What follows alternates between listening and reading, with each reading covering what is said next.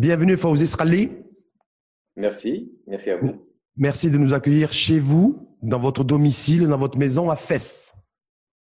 Absolument, absolument. Je suis confiné, voilà, depuis euh, quelques semaines, comme euh, tous les Marocains. Et, et, puis évidemment, euh, avec, comme tout le monde, nous cherchons à, à, nous organiser au mieux, à essayer de tirer la meilleure partie de, de, ce temps et pour, pour la réflexion. Pour, Mais justement, vous nous direz comment. Vous nous direz comment se passe le confinement chez vous. Je voulais simplement préciser ou repréciser, parce que vous êtes, vous êtes quelqu'un, une personnalité déjà extrêmement connue, que vous êtes écrivain, docteur en anthropologie et spécialiste du soufisme à l'échelle planétaire, c'est-à-dire au niveau monde avec une renommée mondiale. Fawzi Skrali, donc vous disiez en introduction, je suis confiné comme tous les Marocains, mais il y a des Marocains comme moi qui aimeraient savoir ce que fait Fawzi Skrali de ces journées depuis, euh, depuis le début du confinement et le confinement qui a été reprolongé d'ailleurs depuis lundi. Alors, euh, c'est ça qui est très étonnant dans, cette situation, qui est d'ailleurs euh, totalement surprenante pour l'ensemble euh, de la planète, comme on le voit bien. C'est quelque chose d'inné à beaucoup de points de vue. Ça nous amène à, à une observation d'une sorte de ralentissement de toute cette incroyable accélération que nous avons connue euh, pendant ces, dernières années et qui semblait euh, sans limite. Et, d'un seul coup, euh, on voit toute la machine se baisser son régime et, tout le monde revenir presque à une sorte de, de, rythme qui lui-même est peut-être considéré comme un rythme beaucoup plus naturel, qui nous rappelait peut-être l'époque où enfants, nous vivions dans un rythme familial, où nous voyions les nôtres beaucoup plus régulièrement et de façon beaucoup plus, euh, voilà, beaucoup plus conviviale euh, qu'on a pu le, le, faire euh, toutes ces dernières années, où il semblait qu'il y avait un processus presque de, qui pouvait presque amener une, à une espèce d'effondrement de, de tant il, il semblait incontrôlable. Euh, personne ne savait où pouvait se trouver le, bouton du ralentissement. Et c'était d'autant plus euh, ben, quasiment impossible puisque ça ne pouvait être que des choix extrêmement euh, individuels de pouvoir se retirer, que précisément c'est quelque chose qui, si je, peux dire, qui était collectif, qui, qui, n'était pas simplement personnel. Donc on était un peu emporté un peu par ce mouvement. Alors maintenant, Ma, euh, ma question. nous dit, c'est toute la question. Il faut, escaler simplement. Est-ce que là, vous considérez, vous considérez aujourd'hui que c'était une situation, que c'est à la fois une situation inédite, mais est-ce que c'était aussi une situation qui était prévisible? Sachant que. Ben non, je pense, euh, c'est ça qui est extraordinaire, c'est que, euh, vous savez, c'est. Ça, toute les, la, réalité a toujours un temps d'avance sur nos plus grandes imaginations et, et, les plus grandes fictions euh, puisqu'on euh, a pu prévoir effectivement des pandémies, euh, sans beaucoup de futurologues, euh, on en parlait depuis pas mal d'années. On a pu imaginer qu'il pouvait y avoir des, choses gravissimes, notamment par le fait d'avoir des fuites de, de laboratoires. On savait qu'on pouvait exposer la santé publique à, à de graves difficultés parce que euh, la question de un, petit peu de, de, la recherche pour les, pour les vaccins et puis parfois aussi la concurrence féroce qu'il y a dans ce domaine pouvait amener des accidents euh, tout à fait prévisibles. Mais c'est la forme, c'est la forme qui est tout à fait euh, inédite et, qui a été tout à fait imprévue et inimaginable. puisque ce n'est pas tellement une forme létale. c'est ce qui est extraordinaire parce que on a connu des, des, périodes euh, de notre histoire propre, euh, celle du Maroc, mais aussi à l'échelle mondiale, euh, de pandémies qui étaient autrement plus létales, comme ça a pu être le cas encore récemment, peut-être de la grippe de Hong Kong ou bien la, la grippe espagnole, ou un peu plus avant. Il y a eu le choléra, la peste. La peste noire. Euh, et ainsi de suite, mais euh, où il y a eu des, millions et des millions de, morts. C'est ce qu'on compte par dizaines de millions quelquefois pour, euh, pour certaines périodes. Et, donc là, ce n'est pas du, tout le cas. C'est là où il y a cet aspect philosophique qui est absolument incroyable, parce que c'est une façon de dire, eh bien, il en faut vraiment très peu pour arrêter cette machine qui semblait dans une espèce d'emportement, si je puis dire, presque du bris, vous savez, de sentiment de toute puissance. Euh, C'est-à-dire que, ce que vous êtes en train de dire, c'est qu'en fait, il aura fallu un virus, comme le, le, coronavirus, le Covid-19, pour mettre, pour mettre un arrêt, en fait, pour appuyer sur le, le bouton off de toute la machine infernale qui... toute la machine. Absolument euh, incroyable. Et c'est ça la, force de cette situation. Euh, et par ailleurs, parce qu'il y a aussi quelque chose qui qui est, tout à fait dans la prévisibilité, c'est que ça touche aussi euh, d'abord des pays qui n'ont pas l'habitude d'être touchés par ce type euh, de pandémie. Et au cœur de, leur système du réacteur, si je puis dire, euh, ce qui pose un problème extraordinaire parce que pendant longtemps, on a pensé que d'une certaine façon, la science, la rationalité, la, pour pouvoir permettre une fois pour toutes de régler le problème de, ce qui a pu euh, advenir euh, dans des époques euh, plus ou moins reculées et qu'il y avait une, certaine façon de triompher, de dominer en quelque sorte la maladie. Or là, justement, c'est ça qui, nous interroge, c'est que avec tous les moyens dont il semblait qu'on pouvait disposer, eh bien, rien n'y fait. Il y, a, il y avait quelque chose qui paraît extrêmement simple, extrêmement fragile et extrêmement, euh, si, je peux dire, euh, presque banal parmi tous les, milliers de virus qui peuvent se, promener dans la nature, eh bien, tout est, à l'arrêt et ce, qui crée beaucoup plus qu'une situation de pandémie, si je peux dire, sanitaire, dans le sens où il y a beaucoup de, morts, une, espèce de peur et puis d'insécurisation. Euh, et puis finalement, euh, ça a surtout grippé, si on peut parler de, grippe, surtout grippé le système lui-même, le système dans son ensemble. Justement, Fawz Israël, moi j'ai une question à vous poser. Aujourd'hui, après, après trois mois, dire, de, de meilleure connaissance de ce Covid-19 et de, et de ce virus à travers le monde, on se rend compte aujourd'hui, chiffres à l'appui, statistiques à l'appui, que les pays les plus riches euh, sont les pays où le taux de mortalité est le plus élevé.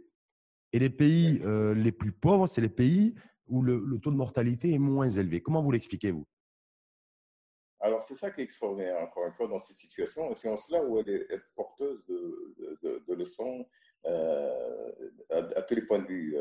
Euh, je, crois qu'un grand chef d'État récemment en Europe a dit ce, l'impensable est advenu. L'impensable est advenu. Ça, c'est très Emmanuel Macron qui avait dit ça.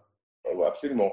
Et c'est très intéressant d'ailleurs comme expression, euh, puisque précisément, euh, on pensait qu'on pouvait tout penser, surtout dans ce domaine-là. Euh, et que donc, encore une fois, la raison était triomphante et, que là, c'est vraiment tout ce, cette, ce, paradigme, si je peux dire, qui est remis en cause. Et alors pourquoi, évidemment, d'un point de vue purement, si je peux dire, physiologique et d'écosystème, cela touche pour le moment une zone qui semble tempérée, qui a pratiquement 90% des cas en question. ça, on le saura plus tard. Est-ce qu'il y a eu des raisons de peut-être de, vaccins euh, précédents, de température, euh, pour beaucoup d'autres possibilités que l'on n'a pas encore tout à fait euh, pu établir. Mais enfin, ce qui est important, c'est que c'est ce que cela nous dit d'un point de vue, si je puis dire, philosophique, puisque ça met en, branle euh, notre euh, fragilité intrinsèque. C'est euh, là où nous pensions qu'on était en quelque sorte dans la possibilité de dominer notre destin, de dominer finalement la marche du monde, eh bien on se rend compte qu'on ne domine rien du tout. Et cela m'a fait penser d'ailleurs, de ce point de vue-là, à cette histoire biblique que l'on retrouve aussi sous une forme dans, le Coran, où il est question de ce fameux roi post-diluvien qui est Nimrod, je ne sais pas si ça vous dit quelque chose, euh, qui est ce espèce de potentat euh, qui se croyait tout puissant, qui, qui, exprime un peu cette puissance dont je parlais à l'instant, et euh, qui a eu un entretien avec Abraham à Babylone, et, qui a été celui d'ailleurs qui a euh, construit cette fameuse tour de Babylone, qui était très symbolique de, beaucoup de points de vue, puisque cette tour avait pour euh, objectif de pouvoir aller jusqu'au ciel pour mmh. aller rencontrer Dieu, puisque euh, rien ne pouvait limiter cette toute-puissance. Donc défier le ciel lui-même en quelque sorte. Et dans le récit biblique, on, rapporte que Nimrod a été en quelque sorte mis en, euh, en épreuve de la façon la plus simple qui soit, par l'introduction d'un moustique euh, par son nez qui l'a rendu complètement euh, fou de rage parce qu'il n'y pouvait rien. Il s'est retrouvé tout à fait démuni et sans possibilité de, trouver une solution. Donc, il se cognait la tête contre le mur, il s'est jeté contre le mur, il ne savait plus quoi faire. Et donc, voilà le symbole de la toute-puissance, le symbole de la tour de Babel, parce que n'oublions pas que la tour de Babel va exprimer euh, cette euh, idée que lorsque toute l'humanité se réunit sur une seule langue, je ne sais pas si vous, vous, voyez un peu à quoi ça réfère du point de vue symbolique dans, dans, la Bible, on dit qu'on a pu construire la tour de Babel parce que l'humanité parlait une seule langue. Ça, vous avez pensé à la mondialisation. C'est ce que hein, j'allais faire. J'allais faire la, la, la, nouvelle langue, en quelque sorte, que, nous connaissons euh, aujourd'hui et qui donne cette impression du bris et de, de toute puissance dont je parlais tout à l'heure, et qui fait construire un petit peu ces, ces tours, cette verticalité euh, euh, permanente pour exprimer cette, cette, puissance. Et qui, euh, donc cette puissance est à la merci d'un moustique, n'est-ce pas? Et tout s'effondre et on ne sait plus quoi faire. Eh bien, voilà, cette, cette, cette histoire-là symbolise tout à fait la situation dans laquelle nous sommes. Et nous retrouvons cette même histoire dans le Coran, dans un entretien qu'Abraham a avec Nimrod, où euh, ils lui disent Dieu donne la vie et la mort. Et Nimrod lui dit Oui, mais moi aussi je peux donner la vie et la mort, parce que si un condamné à mort, moi je peux le gracier, et puis je peux ensuite euh, exécuter n'importe qui de mes sujets, donc je suis dans la même situation. Et Abraham lui dit la chose suivante il dit Dieu fait lever le soleil depuis l'Orient, faites-le vous lever depuis euh, l'Occident n'est-ce pas? Et il dit, n'est-ce pas? Le, Celui qui n'a pas cru euh, a été confondu. Et ça, c'est très intéressant aussi du point de vue symbolique. Nous pourrons peut-être. Euh, Tout à fait, mais est-ce qu'on peut superposer, superposer pardon, ça aujourd'hui? Euh, ben Là, ce n'est pas Nemrod, mais c'est la, le, mondialisation et le capitalisme. Et ce n'est pas un moustique, mais là, en l'occurrence, c'est un virus. Tout à fait, tout à fait. Alors, vous savez, si ça se trouvait, l'époque, le symbole était celui d'un virus, parce que le, moustique, c'est une façon d'exprimer ce qu'il y a de plus petit, de plus anodin, de microscopique, euh, de, plus microscopique que l'on puisse euh, imaginer. Et, en tout cas, le symbole, il est très très fort, et c'est précisément ce qui arrive aujourd'hui, qui nous renvoie à notre humilité. Et, à travers l'entretien dont je parlais tout à l'heure, euh, justement, il y, a, il y a une espèce de symbolisme tout à fait euh, extraordinaire hein, de mon point de vue, c'est que, euh, vous savez, parlons de cette nouvelle langue, de cette mondialisation triomphante, de cette hubris aussi qui était liée à, à la technofinance qui est propre à la mondialisation, mais aussi à cette technologie qui se développe et prolifère d'une façon qui semble euh, impossible, qui semble impossible de, limiter. Vous, savez que Google, par exemple, établit depuis quelques années un, programme qui s'appelle Calico. Et, ce programme vise, avec des investissements de plusieurs dizaines de milliards de dollars, à euh, créer l'immortalité, un projet de l'immortalité.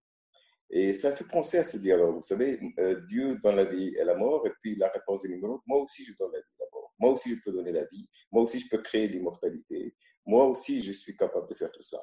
Or, quelle a été la réponse euh, d'Abraham? C'est celle de dire, alors, peut-être qu'on peut s'illusionner de ce point de vue-là, mais essayons d'imaginer qu'est-ce que nous représentons nous-mêmes euh, dans ce cosmos absolument extraordinaire qui nous entoure.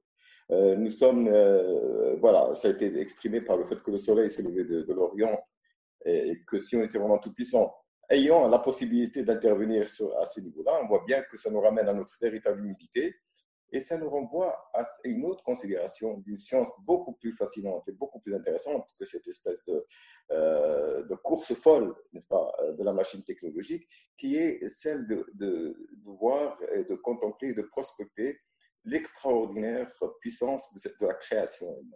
Mais il faut escaler. Un paquet de milliards de galaxies qui nous entourent et que l'on découvre sans cesse euh, pratiquement tous les jours. Est-ce qu'aujourd'hui est aussi, depuis le début, en tout cas le développement de cette épidémie et pandémie, est-ce qu'aujourd'hui, ce n'est pas la consécration justement de, du progrès technologique des, de, ces, de ces fameux GAFA? Vous avez fait référence tout à l'heure à Google, Google, Amazon, Facebook. Parce que imaginez un seul instant, si on n'aurait pas les GAFA aujourd'hui, on ne pourrait pas faire ce débat à distance. Vous êtes, vous êtes chez vous. Oh, les, familles aujourd'hui qui sont confinées ne pourraient pas avoir une communication, une connexion sociale avec, euh, avec, leur, avec, avec leurs parents, avec leurs grands-parents, avec leurs frères et leurs sœurs. Donc d'un côté, on a un progrès technologique, une espèce de consécration en pleine pandémie, crise sanitaire mondiale, me semble-t-il. C'est tout à fait vrai, et c'est toute la question de l'ambivalence de la technologie depuis toujours. Vous savez, avec euh, un couteau, on peut faire des choses, construire des choses, mais on peut aussi euh, commettre des crimes. Et c'est toujours à double tranchant, hein, n'est-ce pas, cette situation. Mais qu'est-ce qui fait que les choses peuvent changer? C'est précisément le, sens d'humanité et de conscience qu'on peut mettre dans, les choses, c'est-à-dire la finalité qu'on peut leur attribuer. Là, cette finalité, elle est formidable. Hein, elle est créative, elle, met en lien des, des personnes, et, c'est précisément devant, par cette épreuve que ça a été fait. Bah, cette possibilité existait aussi avant, mais on n'y pensait pas forcément, ce n'était pas quelque chose qui, qui, qui, arrivait comme un réflexe nécessaire. Ou là, c'est un réflexe de survie, euh, de survie d'intelligence aussi, de convivialité d'humanité. Et d'un seul coup, on, retrouve euh, cet instinct-là et cette conscience humaine qui doit être au cœur de, toute forme de, science ou de, technologie. Et c'est vraiment cela euh, qui, est en, euh, un exergue euh, aujourd'hui dans, les épreuves que nous recevons. Justement, en fait, vous avez fait référence au, progrès de la science en, citant des, pandémies que le monde et que l'humanité a connues. Hein. On a fait référence à, la grippe espagnole, au, choléra, à la peste. Aujourd'hui, c'est un coronavirus, un Covid, un Covid-19. Moi, ma, question, est-ce que le Covid-19 aussi, c'est une création, j'ai envie de dire, euh, ben, du conséquence, un dégât collatéral des progrès de la science? La course est freinée à la recherche à un vaccin. On dit aujourd'hui qu'il y a des espèces de un lien avec la, avec la, avec la recherche scientifique euh, du, pour le VIH. Pour, voilà. Donc, est-ce que c'est aussi un dégât collatéral de, de, ce progrès de la science marchandisée c'est ça la question. La question, c'est aujourd'hui, c'est il faut, à côté de la science, créer euh, quelque chose que moi j'appellerais une forme d'humanisme spirituel. C'est-à-dire que, vous savez, ça, ça, fait penser à cette phrase que nous avons tous appris euh, sur les bancs de l'école, euh, qui est science sans conscience n'est que ruine de l'âme, n'est-ce pas Mais en réalité, lorsqu'on parle de conscience, ce n'est pas simplement une conscience morale et éthique, c'est presque quelle est la finalité humaine de, de, de la recherche, de, de notre euh, de, tout ce qui nous anime, n'est-ce pas, dans ce, processus de, de, la science et de, la découverte. Or, c'est cela qui est en cause. Par exemple, si nous sommes animés par euh, une, concurrence euh, très, très, très forte, par exemple, de, la recherche du profit, n'est-ce pas, de, du fait d'être le premier à détenir certains éléments de la puissance mondiale, que ce soit par les armes, que ce soit par la technologie, que ce soit par le savoir, que ce soit par l'information, et que c'est cela qui le, le, ressort profond, n'est-ce pas, de, de, ce qui se passe dans, dans, les sociétés euh, actuelles, eh bien, nous aboutissons à des catastrophes et nous aboutirons encore plus à des catastrophes euh, dans, dans le futur, parce qu'on peut très bien imaginer que dans le futur, nous puissions avoir des espèces d'hybrides entre des virus technologiques et des virus biologiques, n'est-ce pas, et des choses qui deviendront totalement incompréhensibles n'est-ce pas? C'est un petit peu comme la révolte des robots, n'est-ce pas? Avec l'intelligence artificielle et, tout cela. Donc, nous allons vers cela, d'une façon évidente. Mais nous avons déjà des petits éléments d'alerte, parce que la nature nous alerte. Vous savez, la nature a mis à près de 14 milliards, n'est-ce pas euh, La création euh, divine. L'humanité. A mis 14 milliards pour créer euh, l'humanité, n'est-ce pas? Pour créer l'homme. Et pour créer dans l'homme sa conscience c'est-à-dire la, possibilité d'être conscient de lui-même et conscient de cette création. Et c'est pour cela qu'il y a une forme de prière qui est une forme d'émerveillement, hein, de tout ce que l'on découvre.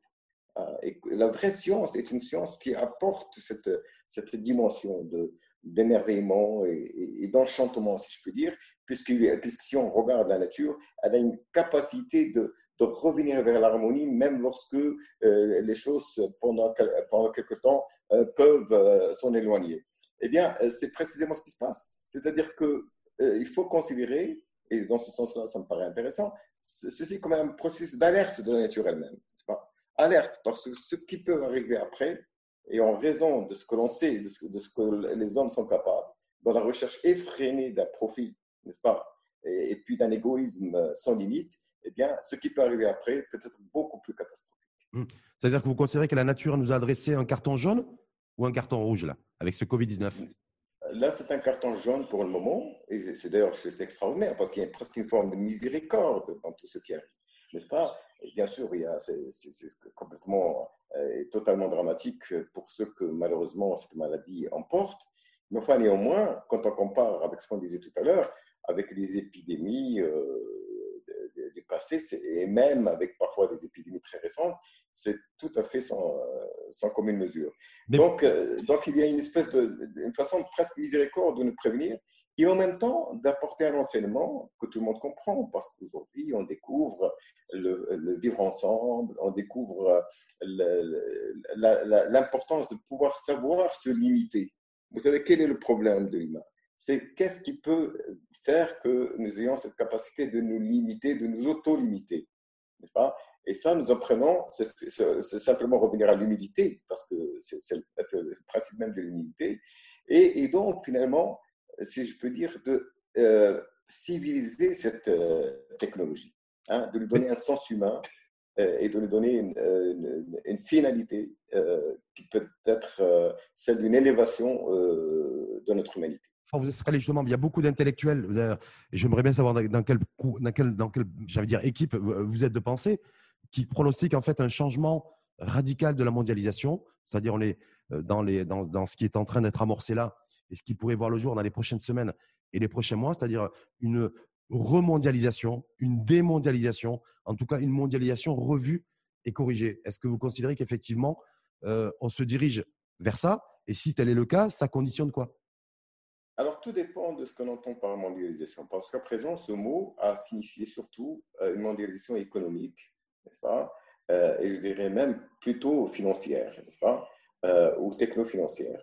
mais je pense qu'il y a une forme de mondialisation qui est irréversible, qui est le fait que maintenant, justement par les technologies de la communication dont nous parlions à l'instant, eh bien, il y a une interconnexion et une interdépendance de nos sociétés, de nos cultures, qui, elle, va être euh, toujours là. Donc ça, c'est une réalité qui ne peut pas euh, être euh, réversible. Alors la question est de savoir comment gérer, comment réguler cette réalité-là. comment réguler, par exemple, notre interdépendance? Ben, nous savons aujourd'hui, et c'est ça une, des leçons qui peut être tirée de ces situations, nous savons que personne ne peut trouver des solutions à titre uniquement euh, personnel. Euh, nous dépendons de choses qui se passent ailleurs, que nous ne voulions pas? Euh, par les voyages, par le tourisme, par le commerce et, tout le reste. Donc, il faut créer, alors pendant un moment, vous savez, à Fès, nous avons créé un colloque qui s'appelle Une âme pour la mondialisation. La conscience dont nous parlions tout à l'heure, et pendant des années et des années, nous avons réfléchi à cette question. Et eh bien, justement, c'est-à-dire comment euh, mettre en place de nouveaux concepts. Par exemple, celui d'une interdépendance solidaire. Hein, des règles de solidarité, des chaînes de solidarité dans cette interdépendance, euh, de manière à lui donner un sens et, encore une fois, à, faire, à l'humaniser et à la civiliser. Euh, ça, c'est un, premier point. Mais bien sûr, et nous découvrons aussi les vertus à côté de cette interdépendance de la diversité pas? Comme dans la nature d'ailleurs, nous savons très bien qu'un des problèmes écologiques majeurs, c'est le fait d'avoir euh, mis à mal hein, cette capacité de, diversité créative qui se trouve dans la nature, n'est-ce pas? Et nous voulons parfois uniformiser en, trouvant des semences que nous inventons dans, dans des OGM, et suite. Et qui fait que euh, nous, nous remettons en cause cette capacité d'harmonisation dont je parlais dans la nature, d'auto-harmonisation, et donc finalement, euh, là aussi, de créer des failles qui peuvent être euh, mortifères. Et donc, euh, ce qui se passe dans la nature bien, se passe aussi dans les sociétés humaines. C'est-à-dire, nous avons besoin, nous le découvrons par exemple au Maroc, nous voyons bien que lorsque nous nous retournons vers nous-mêmes, vers nos ressources, eh bien, on trouve des richesses extraordinaires. des recherches humaines, de l'inventivité, de la créativité, de, la solidarité, de revenir à, nos sagesses, de revenir à, à, nos capacités de réactivité dans des situations qui sont évidemment extrêmes. Et, d'un seul coup, ça devient une opportunité formidable. Pas? Ça devient une opportunité formidable, ce qui est le cas d'ailleurs de n'importe quelle crise, que celle-ci soit individuelle ou collective. Là, on est à la veille, justement, quand on parle de, de recueillement, en tout cas de retrouvailles avec soi-même, et cette capacité à retrouver un peu de paix également, hein, individuellement et, collectivement, en prolongation du, confinement lundi dernier. Donc, on est, on est reparti pour 30 jours de confinement, et avec, euh, à la veille du, du ramadan, puisque le ramadan, priori, c'est vendredi ou samedi, euh, premier jour, donc un ramadan confiné. Alors, j'ai envie de dire, est-ce qu'il y a un lien organique, si je puis dire, entre Covid-19, crise sanitaire mondiale et nationale, euh, croyances religieuses, période de ramadan, euh, donc d'abstinence aussi quelque part? Voilà. Est-ce que tout ça, est-ce que là on va quelque part on va découvrir tous ensemble un, nouveau système de vie pendant le, pendant pendant pendant cette période? Très très important. Ça c'est, euh, je dirais presque c'est une boutade, mais c'est vrai que ce virus a, bien malgré lui, euh, un, enseignement socratien. C'est une maïotique euh, euh, de Socrate, c'est-à-dire qu'il amène à une transformation et un accouchement des esprits. Pas? Et, et, l'accouchement d'une nouvelle conscience, parce que ça se fait par la voie de la nécessité, par le fait de se confronter à des réalités qu'il nous faut absolument dépasser. Vous savez, l'homme est ainsi fait. Lorsqu'on est dans des habitudes, on reste confiné dans nos habitudes. Pas? Mais lorsque la vie fait qu'on euh, se trouve devant des situations nouvelles, eh bien, nous sommes obligés de faire euh, preuve de beaucoup d'inventivité et, de, capacité de, réaction. Et c'est exactement ce qui se passe aujourd'hui. Et vous savez, elle, a tout, tout un coup, par rapport à tout ça, même la religion, même la spiritualité va s'éclairer d'une lumière nouvelle. Qu'est-ce que c'est que le jeûne finalement? C'est ce, ce, dont je parlais, cette capacité d'auto-limitation. Et puis aussi, presque de, euh, de, de, capacité aussi de ne pas être dans, dans cette, espèce, cette, espèce, de course effrénée de consumérisme.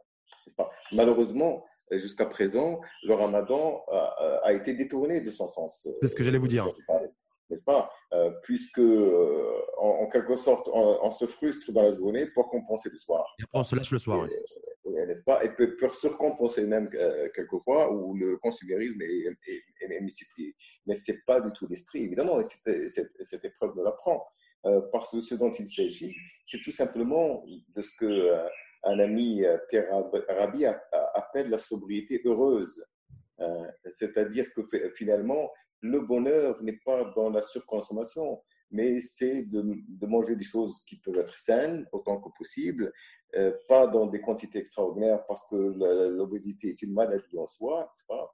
Il, y a, des maladies qui sont liées à notre façon de, de, nous nourrir dans, la vie ordinaire, n'est-ce pas? Retrouver cette sagesse, encore une fois, d'un rythme, de, de cycle euh, de, vie et d'auto-limitation et de contentement, hein, ce qu'on appelle le euh, n'est-ce pas? Euh, C'est un principe tellement simple et tellement fort, n'est-ce pas? De pouvoir se contenter euh, de choses les plus simples. Et se contenter, c'est une richesse, contrairement à ce que l'on croit, n'est-ce pas? Ce n'est pas une façon de se frustrer. On se frustre lorsque on n'a pas, mais on voudrait continuer à avoir. Ça, c'est une frustration. Mais le contentement est une, est une sagesse, est une façon de gérer sa vie. Et donc, je pense que les enseignements du ramadan, dans ce contexte, seront d'autant plus euh, utiles et, je pense euh, importants. Dans ce contexte-là, mais si on va dans le contexte, j'ai envie de dire, euh, culturo-spirituel, religieux, on sait d'ores et déjà, les, donc il y a eu le maintien avec la prolongation du confinement, le maintien des, des, de la fermeture des mosquées, au même titre d'ailleurs que les, que les écoles et que les cafés et les restaurants. Donc, Là, cette fois-ci aussi, pour la première fois, et ça, je me réfère vraiment à vous qui êtes là, une, mémoire, une mémoire ouverte, première fois dans l'histoire du Maroc, en tout cas du Maroc contemporain, où il y aura un, ramadan, une période de ramadan avec des, euh, des, mosquées, des mosquées fermées et donc des veillées religieuses qui devront être faites chez soi. Oui, et ça aussi, c'est extrêmement intéressant parce que ça nous ramène aussi au sens de la religion. Parce que euh, finalement, je, on disait tout à l'heure, il y a une, un verset du Coran qui dit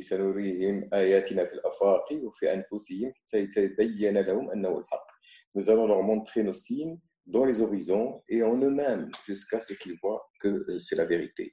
Et en l'occurrence, euh, quelquefois, ben, c'est ce que je disais, il faut que la spiritualité nous fasse sortir d'une certaine forme de conformité sociale on fait les choses parce qu'il faut que ça se fasse, parce que c'est comme ça qu'on fait, et ainsi de suite. Je parlais de la conformité sociale du point de vue consumériste, n'est-ce pas, de vue de, façon de consommer et de, vivre au quotidien, mais également de même sur le plan religieux, parce que il faut que ça nous renvoie vers nous-mêmes. Le fait de se confiner pendant le mois de Ramadan va nous amener à la spiritualité dans le sens où c'est un retour vers soi. Ce qui est important, c'est cette réconciliation avec soi, cette en tout cas introspection euh, spirituelle qui, nous permet finalement de mieux euh, nous comprendre, de mieux faire part de l'essentiel de ce qui n'est pas, de mieux faire les, choix euh, les plus stratégiques euh, dans nos vies.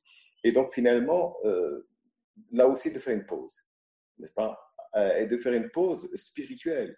Parce qu'encore une fois, c'est pas parce qu'on a, une façon de se comporter d'un point de vue social sur le plan religieux que c'est véritablement spirituel. Et là aussi, il faut redonner au sens euh, euh, aux choses leur vrai Justement. Euh, et, c'est précisément des leçons, je crois, dans, le contexte que nous vivons. Par rapport, par rapport aux veillées religieuses tarawih qui, qui ne pourront pas se faire, en tout cas dans les lieux de culte et dans les, et dans les, et dans les mosquées. donc, pour la première fois, chacun devra aussi ben, les faire chez soi. Oui, comment, comment, comment appréhender, comment appréhender, ne serait-ce que psychologiquement et philosophiquement, euh, cette nouvelle réalité? C'est, à mon avis, euh, évidemment, ce n'est pas un choix, c'est tout simplement une nécessité. Et vous savez, il y a euh, quelque chose de très important dans la religion qui est ce qu'on appelle darura, n'est-ce pas, le principe de nécessité.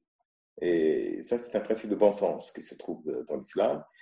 quelle que soit la situation, il faut en tirer euh, le, comportement par le, fait de, de savoir si elle s'impose, est-ce qu'elle est nécessaire, est-ce qu'elle nous est imposée ou pas. Et à partir du moment où elle est nécessaire, il faut euh, faire avec, il faut la gérer en tant que telle. euh, vous savez, ça, nous, ramène un petit peu à la discussion que nous avions évoquée tout à l'heure. Vous savez, dans les siècles passés, on ne savait pas, par exemple, que les épidémies pouvaient se transférer par la contagion, pas par la contamination.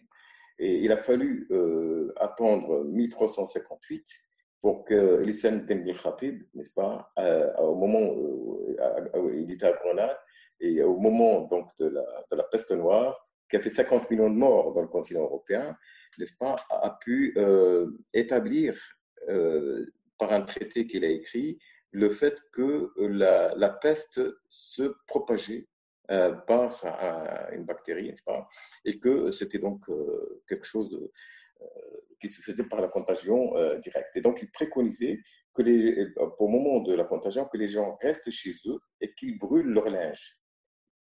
Qu'ils brûlent leur linge, tout le linge qu'ils ont pu utiliser auparavant. Donc, ça, on a commencé à, à, comprendre ça.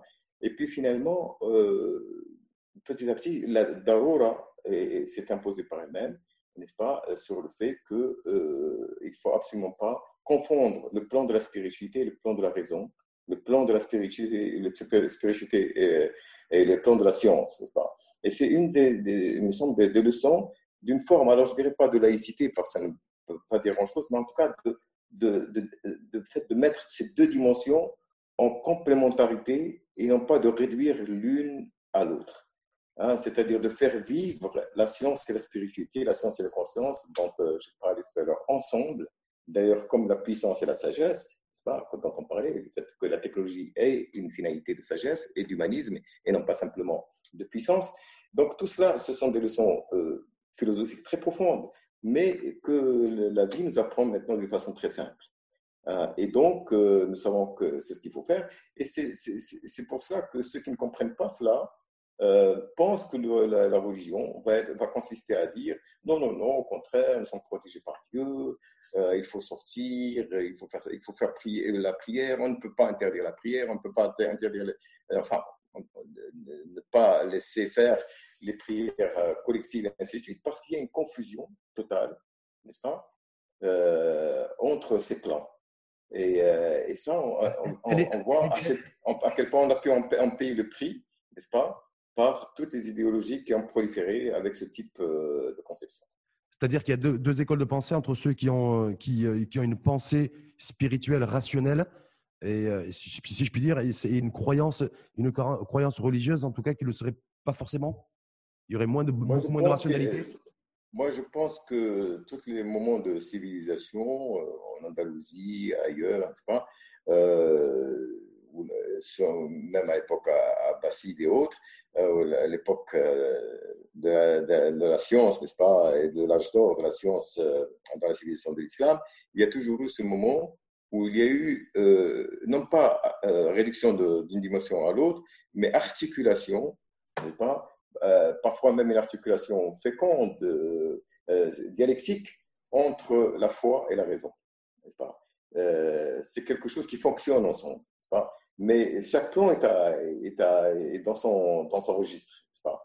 Et quand on a compris ça, eh bien, là, d'un seul coup, il y a un chantier absolument extraordinaire d'exploration. C'est comme ça que les savants, Amal Khayyam euh, et, beaucoup d'autres, ont pu euh, créer des, télescopes, on peut prospecter euh, la, nature, on peut établir des, traités de, médecine, des traités de biologie, de, traités de pharmacologie, et ainsi de suite. Donc, il y, a là quelque chose de formidable, puisqu'à la limite, cette exploration scientifique est, encore plus porté par euh, une aspiration spirituelle. Et or, le fait de ne pas comprendre cela eh ben, amène à créer des idéologies de confusion, des idéologies de confusion. Et on a pu le voir d'ailleurs euh, dans toutes les religions, n'est-ce pas, dans, toutes les réunions évangélistes qui ont pu se produire ici et là, et qui ont été catastrophiques. Pas? On s'est dit, maintenant, la meilleure façon de, se, répondre à, de répondre à tout ça, c'est la prière, n'est-ce pas? C'est la célébration, c'est les processions, et nous, avons abouti à, cause de cela en Corée, au Sud, ça a été la raison de la, euh, du départ de la pandémie en Corée du Sud par une, réunion religieuse, mais aussi dans d'autres lieux euh, un peu partout dans le monde. Euh, Mulhouse, puisque nous parlions de la France tout à l'heure, n'est-ce pas, qui, est partie d'une réunion évangéliste de 1500 personnes. Et donc ça, c'est exactement l'exemple d'une docte ignorance, si je peux dire, pas, de confusion Hein, entre ces deux plans, euh, dont on a beaucoup payé, je pense, le prix euh, ces dernières décennies euh, dans nos sociétés. Est-ce que, est que le ramadan, au niveau timing, tombe à point nommé, si je puis dire Après un mois de, confinement, un deuxième mois de reconduction du, confinement, on annonce un pic de l'épidémie, en tout cas chez nous, fin avril, première semaine, première semaine de mai. Donc, on sera déjà dans les. Le ramadan aura déjà bien démarré. Donc, voilà. Est-ce que pour vous, il y a un, un timing aussi où ben, quelque part où il y a matching, quoi, où, ça, où, quelque part ça tombe bien Moi, je pense, bah, écoutez, de toute façon, encore une fois, c'est des choses qui, euh, qui nous sont imposées par euh, les, les, les cycles de, de, la, nature et, tout simplement le calendrier euh, du temps. Mais, mais ceci dit, ce qui tombe bien, c'est la, disposition d'esprit dans laquelle nous sommes pour pouvoir l'accueillir. Et ça, c'est très important. Et euh, c'est le, fait d'un seul coup, de faire de ce moment-là un vrai moment de, méditation, un vrai moment de, de se retrouver. Nous avons beaucoup parlé du fait que les gens se retrouvent en famille depuis euh, pas mal de temps, alors qu'on avait un peu perdu cette dimension, mais aussi de se retrouver avec soi. Parce que toute spiritualité, d'abord, c'est cela. Et, finalement, euh, d'aller au-delà des apparences, d'aller au-delà un petit peu des, formes euh, un peu de, la religion pour aller vers euh, ce, sens profond de la religion, qui est celui de la finalité spirituelle qui est en elle et qui finalement va nous donner peut-être et nous préparer, je l'espère en tout cas, philosophiquement et spirituellement à l'après-corona, c'est-à-dire comment nous allons sortir de tout cela je dirais presque, euh, c'est une chance supplémentaire qui nous est apportée, euh, n'est-ce pas, pour la, pour la préparation, parce que ce qui se joue dans ce qui va arriver euh, dans les, les, mois et les années à venir, c'est un changement de conscience, de perception, n'est-ce pas, et finalement de culture générale. Et je crois que nous, sommes aussi dans une, nous serons aussi dans une situation de résistance par rapport à beaucoup de choses, parce que ce que pour nous nous paraît évident à faire dans l'avenir, eh bien, ça ne sera pas gagné d'avance, parce qu'il y a beaucoup de résistance, il y a beaucoup trop d'intérêt, il y a beaucoup trop de, de, tropisme pour aller dans des sens totalement différents, pas? Que c'est un mouvement de conscience qui doit continuer. Et je pense que cette euh, intelligence collective qui se crée par, la, par une technologie bien comprise euh, va continuer peut-être à, alimenter cette possibilité-là et, à faire que des projets peuvent euh, surgir euh, orientés par cet humanisme spirituel dont, je parlais tout à l'heure, par exemple sur une nouvelle conception de l'économie, avoir une économie solidaire, compassionnelle, circulaire, euh, avoir une autre approche euh, de, l'importance, par exemple, de, l'enracinement culturel dans la création des écosystèmes en économie et dans le fait de combattre des formes de précarité et de pauvreté. Mmh. Ça, c'est extrêmement important parce que euh, on, a commencé à aborder ces choses-là d'un point de vue purement quantitatif. Pas? Combien on gagne par jour, combien on gagne pas par jour, mais sans se rendre compte que tout cela se place dans un écosystème et dans une façon de vivre une solidarité, dans une façon de vivre une convivialité, dans, dans, un certain rapport avec la nature. Et donc, il faut que nous soyons, que cette créativité dont nous parlions tout à l'heure, continue par le fait de créer des projets qui exprime cet humanisme spirituel et qui va euh, civiliser euh, cette mondialisation dont nous parlions tout à l'heure. Est-ce qu'il n'y a pas le risque d'avoir euh, une période de flottement et quelque part un désamorçage de ce mouvement dont vous faisiez référence et que je souhaiterais, moi d'ailleurs, hein, par le fait qu'en fait, les, toutes les économies dans le monde sont quasiment à l'arrêt. La Chine vient de, vient de reprendre, mais grosso modo, tout le monde est à l'arrêt. Nous sommes à l'arrêt depuis un mois. Est-ce que lorsqu'on va appuyer sur on et que l'économie va, va repartir, est-ce qu'il n'y aura pas nécessairement le, risque accru de revenir à des choses ben, comme avant?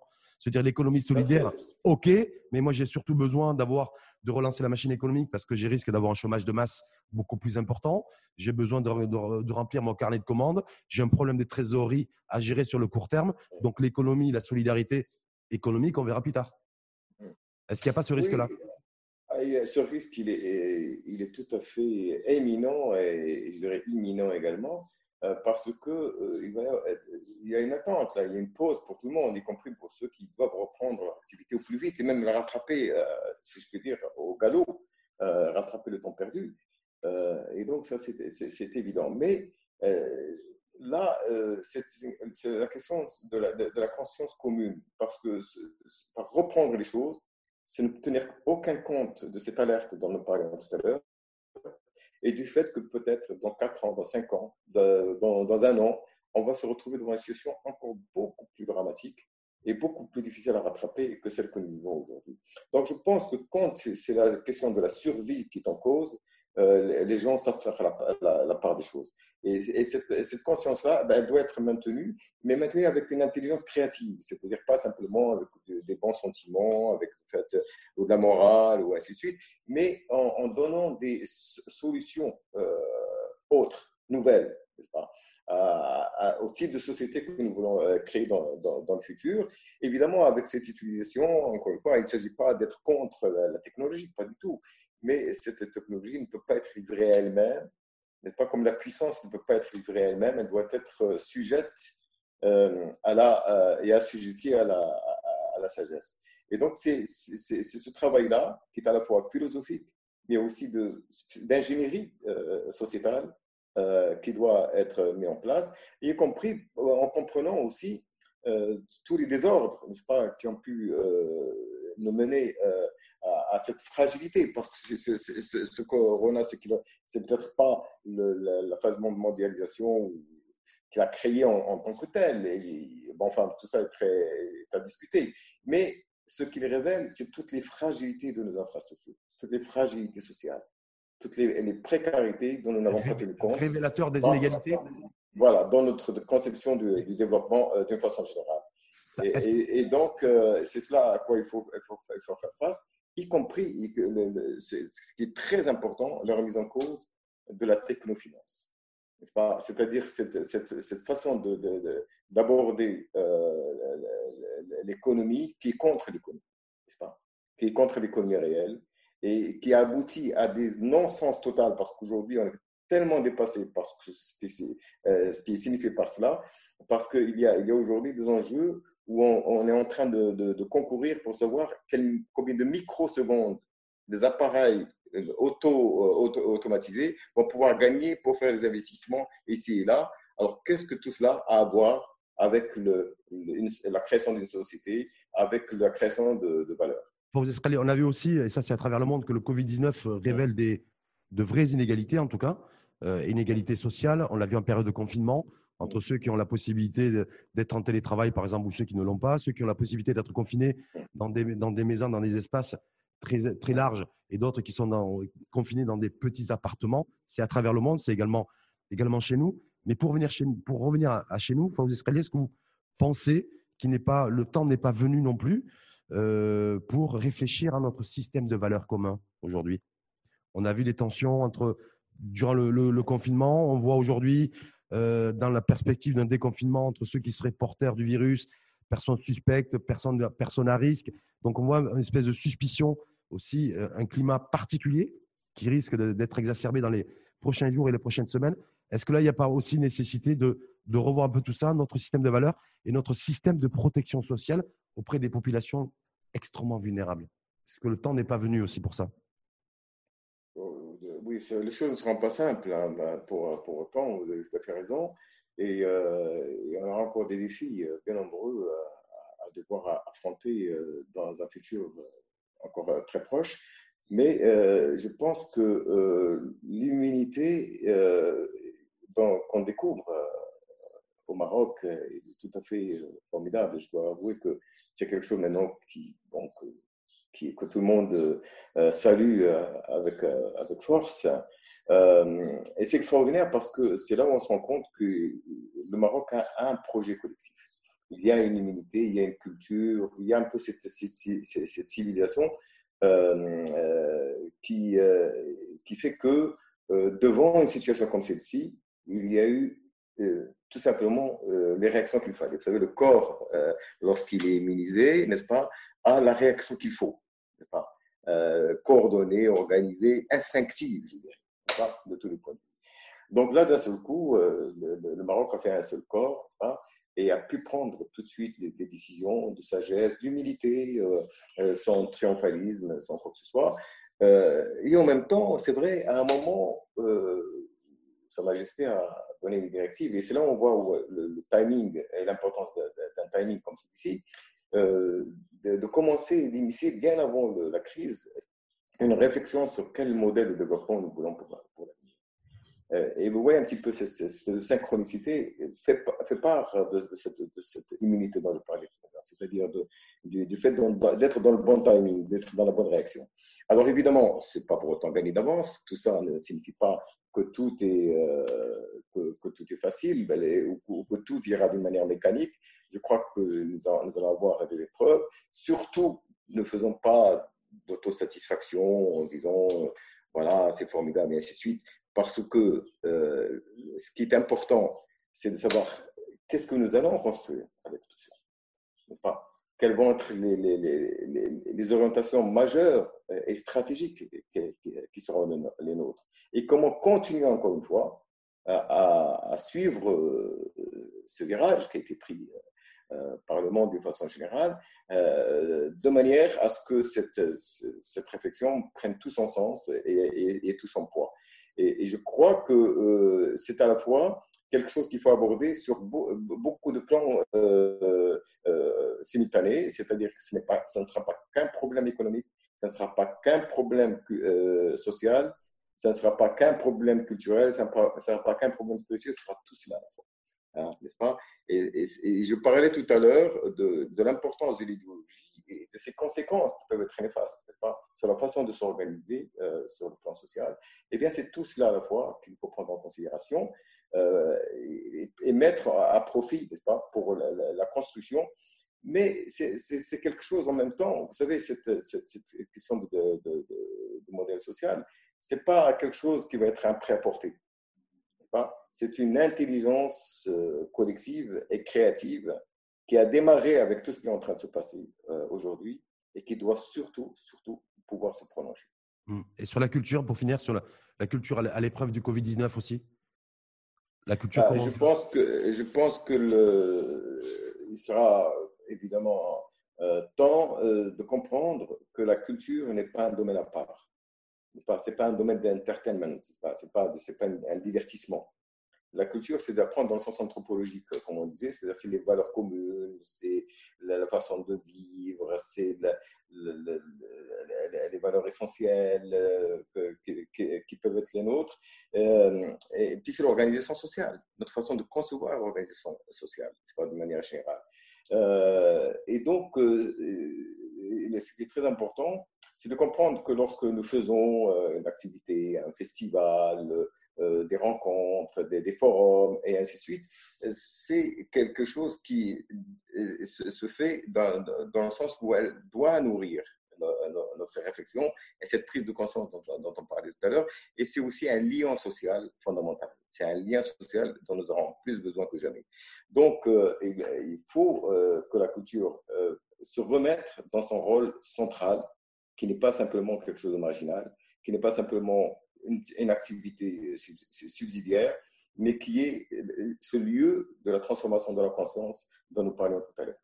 D'après, juste et en guise de conclusion, euh, parler d'après en tout cas l'avancée et comment la, pandémie est gérée au niveau mondial, il s'avère que ben, le Maroc, à l'instar d'autres pays dans le monde, il ne pourra pas y avoir de déconfinement euh, de toute façon sans port du masque obligatoire, et ça, pourra, ça devrait durer des semaines et des mois. C'est la distanciation sociale aussi, c'est-à-dire maintenir au minimum un mètre, un mètre vingt entre les uns entre les autres, donc pas de poignée de main, pas de pas de bisous, pas de voilà toutes ces choses là en fait qui font partie aussi de notre de notre savoir-être, de notre savoir-vivre aussi en termes de en termes de, relations de relations sociales entre entre individus. Est-ce que tout ça comment comment vous le comment vous l'appréhendez vous? Comment ça va être euh Écoutez, ce qui voilà le principe c'est ce qu'on disait tout à l'heure de la darura, pas du principe de nécessité qui est fondamental, qui est un principe de bon sens pour ça que dans la Darura, on peut être, si on est en situation, par exemple, de mourir de faim, on peut boire du vin et manger du porc, n'est-ce pas, du point de vue religieux, pas? On peut, euh, voilà, tout ce qui est, euh, euh, qui, importe pour la survie hein, est, possible.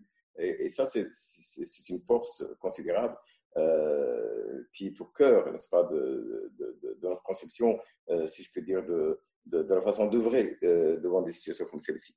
Donc, à partir du moment où il y a des choses qui nous sont, qui sont imposées par la, force, par la force des choses, par la, raison, par la science, par euh, les, nécessités euh, de santé et les nécessités sanitaires, eh bien, après, une fois que ce cadre est posé, eh bien, nous avons tout le loisir et la possibilité de, de, laisser place à notre inventivité, à notre créativité, c'est pas collective, c'est pas? Et je crois que euh, peut-être qu'il n'y aura pas des festivals où les gens sont ensemble, mais il y aura beaucoup d'événements où on pourrait être interconnectés, où il y a beaucoup de forums qui peuvent s'inventer sous des formes nouvelles. Et non seulement, ce n'est pas simplement quelque chose pour euh, un petit peu s'occuper, mais c'est cela même qui va être au cœur de cette réflexion collective dont nous avons parlé et de cette possibilité d'entrevoir euh, l'avenir. Est-ce que vous avez un, éventuellement un, message à adresser à, celles et ceux qui, qui, vous ont écouté et qui vous écoutent à la veille du ramadan? Est-ce que vous avez un message tout particulier? je, pense que, que, que, le message, c'est que euh, il n'y a rien qui arrive par hasard et que toute situation dans la vie personnelle comme dans la vie collective, est une occasion euh, d'apprendre et, de grandir. Donc, pas de, pas de fatalisme particulier. Il faut, être, faut prendre la vie telle qu'elle, telle qu'elle est, telle qu'elle, avec les événements tels qu'ils sont? Absolument. Eh ben, pas de résignation. c'est, une école de philosophie et c'est, malgré l'aspect dramatique, évidemment, qu'on ne peut pas éluder, c'est véritablement une grande opportunité euh, pour nous, nous tous et, particulièrement en ce moment euh, précis pour notre pays. Merci en tout cas à vous, Fawzi Srali. Merci de nous avoir, accueillis, nous avoir accueillis chez vous dans votre demeure à Fès. Ah hein? Vous êtes confiné. La dernière fois, nous étions en face à face. Et là, j'ai l'impression que voilà, c'était tout aussi merveilleux. La, fois, on a fait J'ai l'impression cette fois-ci de vous avoir reçu chez moi. Mais merci en tout cas pour votre hospitalité, d'une part, et pour avoir partagé aussi votre, toute votre réflexion à la fois philosophique et anthropologique sur euh, la situation du moment. On est à quelques jours du ramadan, donc c'est euh, ces nouveaux enjeux, comment appréhender aussi cette période de ramadan. Votre réflexion aussi à l'échelle mondiale, un petit peu sur les lignes qui, vont, euh, qui risquent d'être, qui, qui de changer le jour d'après, en tout cas, au niveau de Covid-19. Moins d'égoïsme de la part de l'humain, beaucoup, beaucoup plus d'humilité et beaucoup plus de modestie, mais peut-être beaucoup plus de modestie aussi de la part des consommateurs. Hein. Parce que les consommateurs, il va falloir. On pourrait dire que le jour d'après, c'est maintenant. C'est ça, c'est peut-être une des, phrases, euh, vous vouliez un petit peu une sorte de phrase euh, de conclusion. Je dirais que le jour d'après, c'est tout de suite. C'est tout de suite. Merci en tout cas à vous, Fawzi Sralé. À très bientôt. Bon, bon confinement et surtout bon ramadan. Merci beaucoup. Prenez soin de vous également et, et bonne continuation. Et puis on se retrouvera pour l'info en face, en face à face, dans les très bientôt. Très bientôt, Inch'Allah. Merci à vous.